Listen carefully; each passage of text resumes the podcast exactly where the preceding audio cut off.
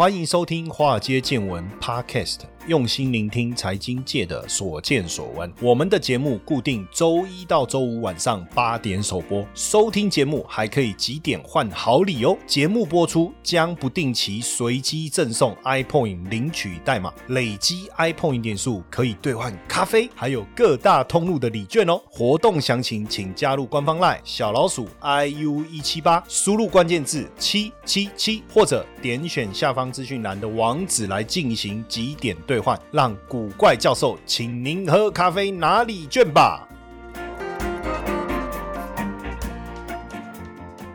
好，大家好，今天是元宵节，对不对？OK，元宵节要吃元宵，要猜灯谜。元宵节是不是要提灯笼？应该是吧？哈，我记得小时候元宵节的时候，我们会去提灯笼，然后看花灯啊。不过现在疫情的关系，大概都不不太方便举办这种大型的活动啊，避免这个群聚的一个效应哦。不过既然今天是元宵节，要猜灯谜啊，今天节目的前面我就挑了一些我觉得呃算算有趣，但是我觉得又有点会想让人家翻白眼的这个灯谜来给大家猜一猜，好不好？好玩啊！所以你你在听的过程中，你就要在我还没有讲答案之前，你就要边试着想想看，然后猜猜看，这样好不好？当然我我们也没有选项给大家选哈，我就是直接哎，我们来猜一下啊，然后那答案好是什么？这样子，在中间我们稍微停顿一下，让大家也猜猜看。所以你脑筋可能要转蛮快的哈。第一个死掉的肾脏，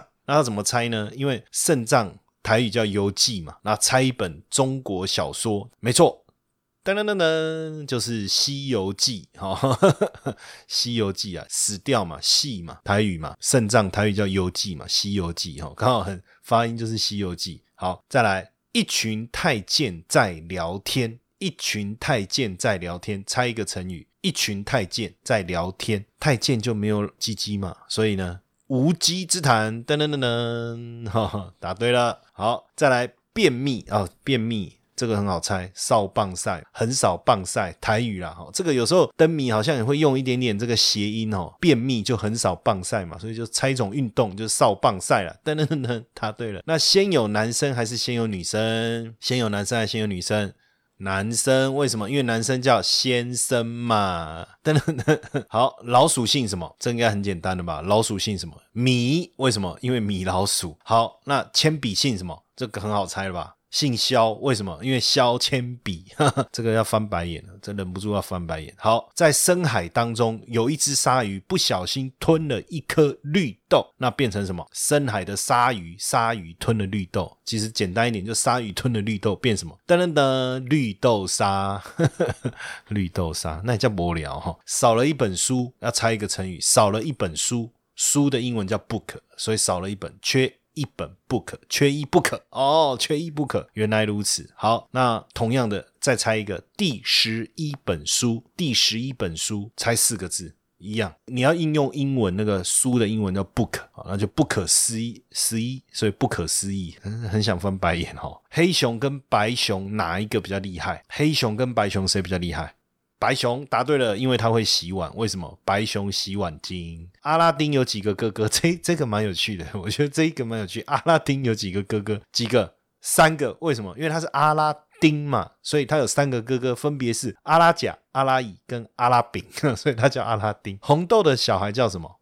红豆生出来的小孩叫什么？这个就好像有点无聊，叫南国，因为红豆生南国。哎，偷什么东西不犯法？偷钱犯法。偷电视犯法，偷电脑犯法，偷什么东西不犯法？偷笑不犯法，偷心不犯法，是不是？先天就是指父母的遗传，那后天是什么？先天是遗传，那后天呢？哦，这个有趣哦，哈，这个还 OK。就明天的明天，明天的明天叫后天，这是脑筋急转弯。怎么样做可以让一本书变成流行畅销书？就大家都很想看那一本书，怎么做最快？就把它列为禁书。嗯，好吧。那什么书在书店里绝对买不到？答案是遗书，可是我觉得现在应该叫脸书吧，哈，哦，现在你可能用脸书更好。好，最后一题了哈，只要大人去就好，就这一次的活动只有大人去就好。那猜一个成语，就不要约小朋友嘛，那叫不约而同哦。好，OK 了，好了，这是这是什么什么烂灯谜？好了，因为今天元宵节，所以我想说轻松一下。我们今天聊的话题也比较轻松。大家最近有没有看 YouTube 一个影片叫《天竺鼠车车》？天竺鼠车车哦，哎，很红哎，天竺鼠车车哦，而且它这个是动画的一个概念。我我记得呃小时候啊，我一个表哥大大我十二岁嘛，所以我在念小学的时候，他已经大概出社会工作了。然后呢，我在看卡通，然后我就问他说：“哎，你怎么不看？”然后他就说：“啊，他长大了，他不爱看卡通。”我说：“那你小时候喜欢看吗？”他说：“喜欢。”我说：“那我跟你不一样，我长大以后还是会很爱看卡通。”哦，这个就童言童语嘛，对不对？那你说现在谁爱看卡通？我看卡通吗？我连那个。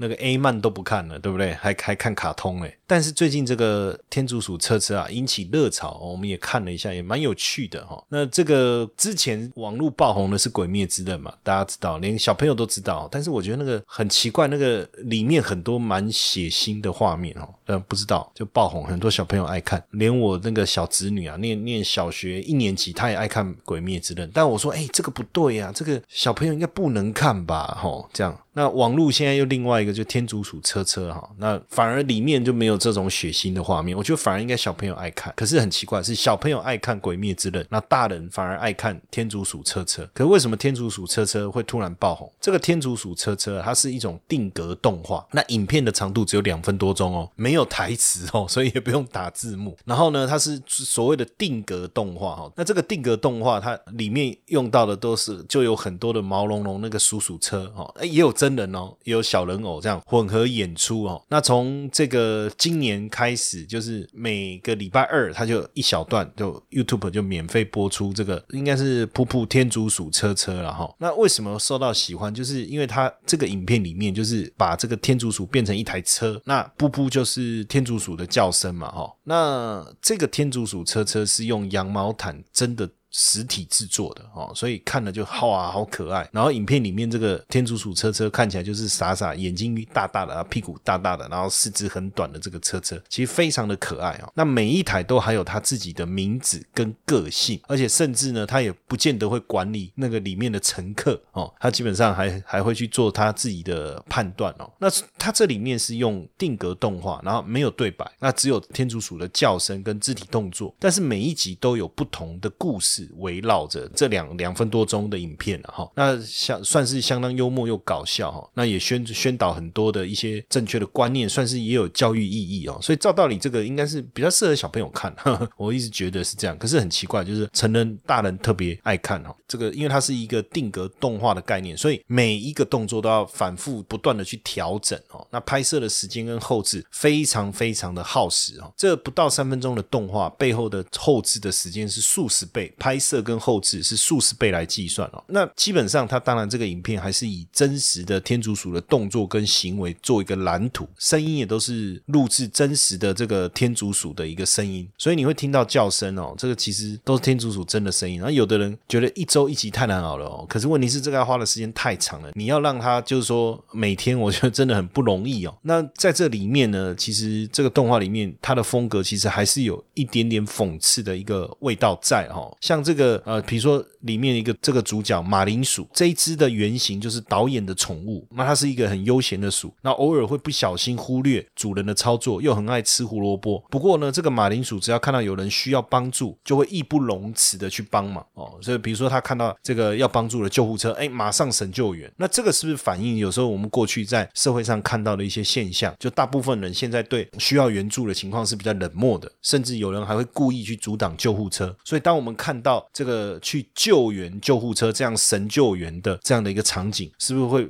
反映我们自己的内心，觉得说，其实我想做那件事，但是我不敢，或是我有一些疑虑。那但是呢，你看他这样做了，哇，这个也帮助我实现我心里面想要做这个动作的这个想法哦。那另外一个西罗摩，它就是一只比较胆小的老鼠，那它常常莫名其妙遇到各种麻烦，很容易被心地善良的车主给宠坏哦。那遇见坏人也容易被利用。那像在第二集当中，他就在街上等主人，就遇上大劫案，结果他只能躲在角落哭泣啊。那第三集的主角呢，这个阿比呢，就是一个认真严谨、好奇心又强烈的老鼠。不过他是一个新手，所以他也梦想着有一天顺利从学校毕业哦。那他一个特点就是很怕猫。过程当中，这个大橘啊，哦，就是一只大橘上了他的车子以后，他还害怕的发抖哦。不过他还是鼓起勇气啊，帮助这个大局哈。那巧克力呢是漂亮的小老鼠哈，那它也很时尚，头上还戴着小花。那这个泰迪呢什么都吃，身体很好，却是个麻烦制作者哈。那这个作品的导演过去的作品都比较黑暗，比较讽刺，但是这一次他尝试的是可爱风格的这个作品啊，确实是非常的吸引人哈，非常的吸引人。那这里面呢，比如说第一集当中导致大塞车的这个就是导演本人了哈。那还有坐在这个马铃薯。车上的女生啊，也是导演的姐姐哦，所以你你会发现它里面很多真人的客串的一个过程啊，其实确实是蛮有趣的哈。那这个天竺鼠车车确实很可爱，剧情呢也紧扣着这个整个都市的生活。哦，让大家非常有感哦。比如说第一集的时候，这个在车上划手机哦，没有管这个路况的用路者，这个是反映在路上常常有这样的情形哦。那第三集大热天把小猫咪忘了在车上，类似这样讲到把小猫咪忘了在车上。我想有一次过年呢，还好是冬天呢，因为这个我太太她那个不知道怎么操作了，既然车子的钥匙在车子里哦，当然以前的车子啊没有这种智慧功能，像现在的车子，如果你钥匙留在车子里面，因为现在晶片锁，车门是关不。上的结果，那时候没有这个功能，就没想到车子锁上了。我儿子那时候好像才两岁吧，还是不到两岁，然后就坐在婴儿椅上，然后就被锁在车子里，很可怕。然后没有钥匙，那怎么办？哦，那那时候刚好过年，我我也不知道怎么办嘛。然后我就问警察怎么办，因为刚好旁边有个交通警察，他就跟我说，因为打破窗户这件事情，我觉得是万不得已，因为那个打破，那我车子过年期间我。也没办法修理啊，那我要开车怎么办？那这个时候呢，我就求助交通警察。交通警察就说：“哎，那他帮我打那个消防队。那消防队刚好有配合的这种他们认证的这种锁匠，然后就急扣了一个锁匠来帮我们开门。那他人也很好了，就就真的大过年啊，跑来帮我们把车子打开。所以他真的就用一个工具就帮我们把车门打开了。哎，那时候，所以你说遇到这个场景，就是其实常常发生。所以当他这个剧情出现的时候，你会觉得哎呀，很有趣啊，很很有感受，对不对？”然后呢，这个动画中的天竺鼠很爱排队，不知道为什么。其实没有为什么，因为你如果是在反映人类社会，它人人不是就很爱排队嘛，吼。人就是很爱排队啊哈，然后呢，这里面呢这些超写超写实的天竺鼠的设定啊，在剧中也可以看到这个导演对自家老鼠的私心啊哈。比如说他坐在车上滑，第一集导演坐在车上滑手机，刷的图片就是自家天竺鼠的那个萌照哦，萌照。那这个天竺鼠当然这个逗趣的剧情在台湾爆红啊，可能我们也担心说会引发一个饲养潮。为什么？因为在瑞士呢，其实就有一个天竺鼠饲养的规定，天竺鼠其实。是一个高度社会化的动物。如果只有单独一只的话，它会感到孤单，甚至引发忧郁症。所以在瑞士是规定不可以单独饲养，你至少要两只以上作伴，不然就是虐待动物。那野生的天竺鼠就是群居的动物，但是你在家里养，你一笼太多只又有问题，因为它们又有地域性，所以可能会争地盘而打架。所以你看到这个，这个跟人类真的蛮像哦。人类是群居的动物，但是在一个区域里面又可能会会有争执哈。当然，因为这个很可爱，所以你看完搞不好你就想买来养，但是我觉得还是不要了哈，因为可爱归可爱哈，真的养下来这个后面引发的问题可能会蛮多的哈。但我们也也特别去关注这个现象，就是说为什么会有这种网络爆红的现象？当然你说因为天竺鼠很可爱啊，其实我觉得其中包括容易理解，而且你会产生共鸣。也就是说，当你看了你觉得哇这么有趣，你就分享。分享以后呢，因为它这个很大的反差，这么可爱，但是又又好像会让人产生一些反差他的行为的时候，而你在分享的过程中，好像也是一种抒发压力的一个过程哦。而且当引起别人的共鸣的时候，哎，你也会觉得说。哎呀，自己好像有有一种这个被认同的一个感觉，那这样的一个认同加上跟风的效应，就自然而然流行起来。逐渐到什么时候，到大家觉得哎，这个没有什么，他也不再转发，大家觉得不怎么样啊，那热潮才会消退。哦，那这个就是一种，就好像我们在脸书上发了一个文章，我们就很想要赶快看到，哎，有多少人按赞啊，对不对？像现在我们在 Clubhouse 上面已经有一个账号了，我每天都在看有多少人跟进我的人，follow 我的人人数有没有成长哦。所以如果大家未来，因为我们三月一号三月一号晚上会来开房间。那我们的主题就是基金经理人不敢说的秘密。我们就在三月一号晚上，哦，那我们邀请大家一起来房间讨论跟交流，好不好？那你要先找到我嘛，那你就要找古怪教授哦。那你 follow 我，那我开房间你就会收到通知，这样好不好？好，你找古怪教授，找谢承彦，你 follow 我不用我的同意，你找到我你就按 follow 就可以了，就 Clubhouse。那 Clubhouse 你要有 iPhone 的手机，你要有人邀请你，所以如果你没有的就没有，就没有办法，你就是要有人邀请你。那因为一个人只能邀请两个人，所以我没有办法邀请大家了啦。所以你要看看有没有朋友有 Clubhouse 的账号，那看他们邀请你哦，然后你就可以去申请。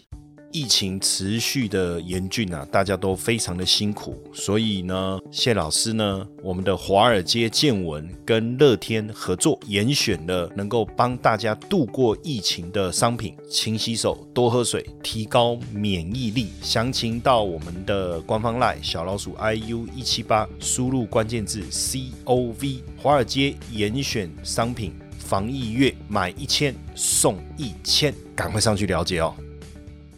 那当然，这个像天竺鼠。车车这种就是一种网络效应，当使用的人数越多的时候，不论是产品也好，平台也好，这样的服务就越有价值。比如说像电商平台也好，或是媒合平台也好，或叫外卖的平台也好，或是这种团购网的平台也好，那你要越多人关注啊，你才越有越多人使用，它的价值才会越高哦，才会越高。那尤其是社群媒体，就是把人跟人之间的关系反映到网络上，所以透过网络效应，那天竺鼠车车推广的速度就更为惊人哦。那现现在当然网络爆红的现象，大家会觉得说奇怪，那资讯这么多，为什么反而红的往往是那几个影片或那几个产品或那几个平台？因为网络时代资讯量是过去的好几倍，那人的时间有限，所以你获得什么讯息你就关注什么资料，对不对？那既然是这样的话，什么讯息这么多的情况下，那人们的关注度反而是珍贵稀少的资源，这叫注意力稀缺哈，注意力稀缺。所以当某一个爆红现象出现以后，那大家一直分。享，一直分享，等于所有的注意，大家都集中在他身上以后，就让大家更好奇。更想要了解哦，这就是一个这个天竺鼠车车爆红的原因了。OK，那接下来周末大家有没有什么样的规划？看起来这个周末的天气应该还是不错，但是想要走太远，好像就又怕塞车。我记得那时，我记得之前我们去那个新加坡啊，我到新加坡的时候，我就很喜欢那个新加坡，他们有那个运河，所以它有那个河岸啊。我们去那个克拉克码头，然后坐在旁边吃这个海鲜，然后刚好我们住的酒店呢，也在这个码头，应该是。距离码头一小段了，但是旁边一样就是这个运河，所以好像有一个这种河岸公园的那种感觉。那因为他们又没有合体，哦，因为像我们比如说淡水河啊，什么基隆河，这个有一个河体，对不对？它没有河体，然后旁边就是这个这个运河，那个环境就很美很漂亮。那不然就是说，像像你看香港维多利亚港，哇，那个港湾晚上的夜景，那个氛围。非常的好。那实际上，我们台北也有这样的地方啊，就是在这个大道城。那大道城的范围就是从淡水线以西到淡水河边，北临大龙洞哦，南边是接台北城。那现在有一个这个大道城的一个风貌特定的专用区了哈，在这个部分，现在就变成是一个呃有点历史历史氛围一个非常重要的一个区块了哈。那以前我们。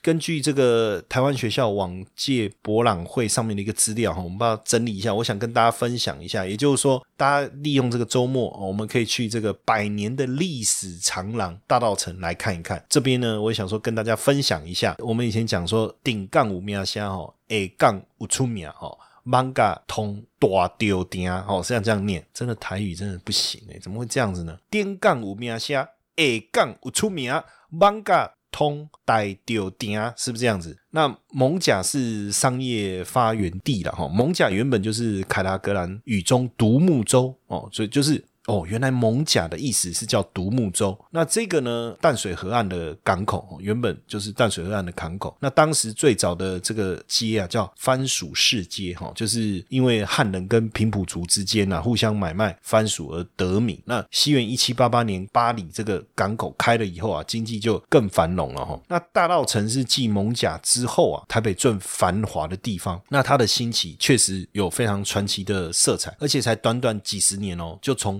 荒芜的田园突然要升为全台最富裕兴盛的地方哦。这个大稻城呢，原本是平埔族的居住地哦。那在清代中期以前，只有少数的汉人跟平埔族在这边耕种。那这个大稻城的城呢，这个城就是空地的意思哦，就是晒那个稻谷用的哦，所以叫稻城。大稻城这个缘由就是这样。那因为在一八五一年的时候啊，这个同安籍的移民啊，为了躲避海盗哦，那从基隆跑到这个地方来，就是在现在的迪化街一段一百五十四号设了三间店铺。这个是大稻城最早最早的店哦，一八五一年哦，哦，那现在二零二一了哦，那这就是一百七十年前哦，一百七十年前。那一八五三年的时候，蒙甲因为发生了这个移民的械斗哈，那当然就当地的移民的一个转转移了。哈，转移那很多人就是从这个这个什么，从蒙甲这样一路，有的就跑到大稻城来了哈。那所以之后在台北盆地附近，只要有械斗，很多人就会跑到大稻城。那陆陆续续，当然就建立了这个汉人的居住区哦。那在一八五八年的时候，因为清廷因为英法联军战败，签订了《天津条约》。那那个时候呢，一八六零年淡水正式开港通商。哎，那这个口岸呢，就是我们讲港口啊，就是装货。卸货的，包括蒙甲跟大稻城。那因为蒙甲当时的排外外性比较强，加上河口囤积这个因素，所以整个通商跟货物集散的地位就跑到哪里去？就跑到大道城了哦，就跑到大道城。